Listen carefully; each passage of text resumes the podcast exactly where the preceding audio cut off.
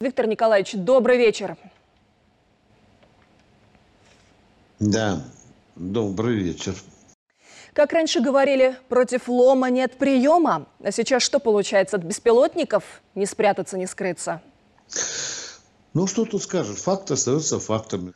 Безусловно, это очень серьезный знак для России, для Москвы прежде всего, потому что враг атакует, по сути, уже э, сердце России. Здесь несколько моментов есть, на которые бы я хотел обратить внимание, суммируя всю ту информацию, которую я получил на данный момент. Ну, во-первых, это примитивно сделанные э, беспилотники, тем не менее, все детали у них были промышленные.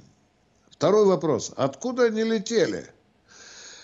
Судя по э, размеру топлива или баков, в которых там находилось топливо, Э, такие беспилотники с Украины долететь не могли. Да их мы могли и заметить. Все-таки расстояние сотни километров. Так, так.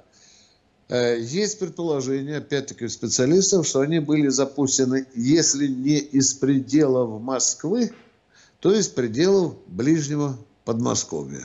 Да, вы абсолютно правы, что за последнее время враг активизировался Э, нацеливаясь на наши стратегические объекты.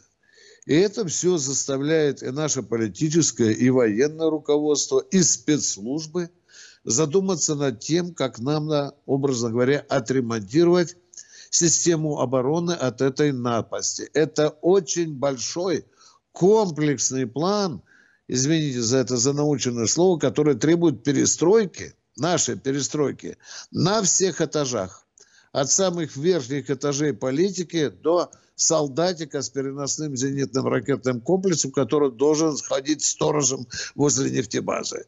И бдительно смотреть в небо, если кто-то появится, он должен срубить этот атакующий беспилотник. К великой печали я должен признать, что среди террористов и диверсантов есть чисто русские люди, которым иностранная разведка украинская засунула зеленый батон американских денег в рот – они взяли вещмешок с тротилом и пошли на железнодорожную станцию. Все.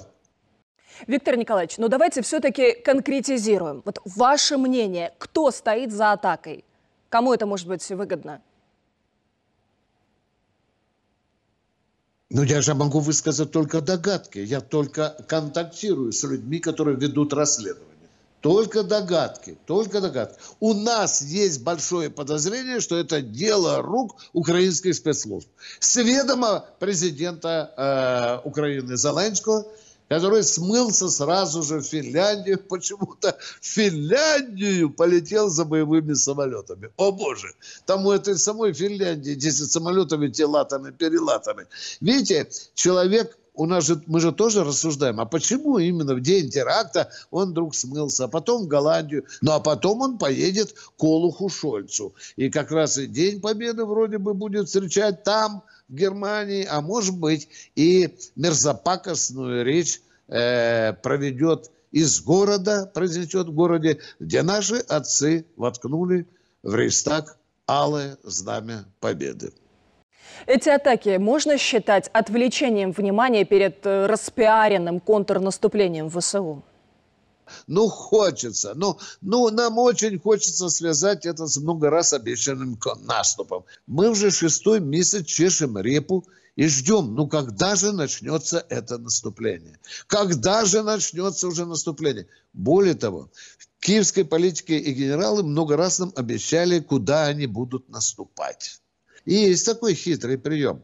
Вот эти заявления о наступлении грандиозном, они тут имеют несколько очень тонких факторов. Ну, во-первых, постоянное нагнетание страхов перед Россией о том, что вот-вот попрет украинская армия, это инструмент э, информационно-психологического давления на мозги россиян. Теперь же и второй момент. Да?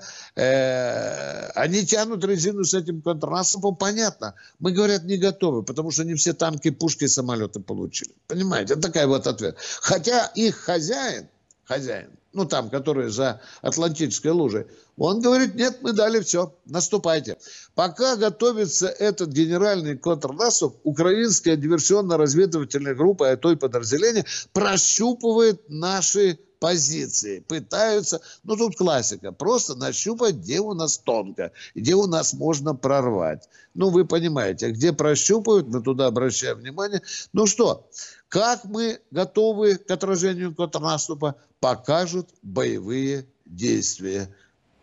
Но ну, очень созвучно с тем, что говорят и чего опасаются в Минске. Спасибо.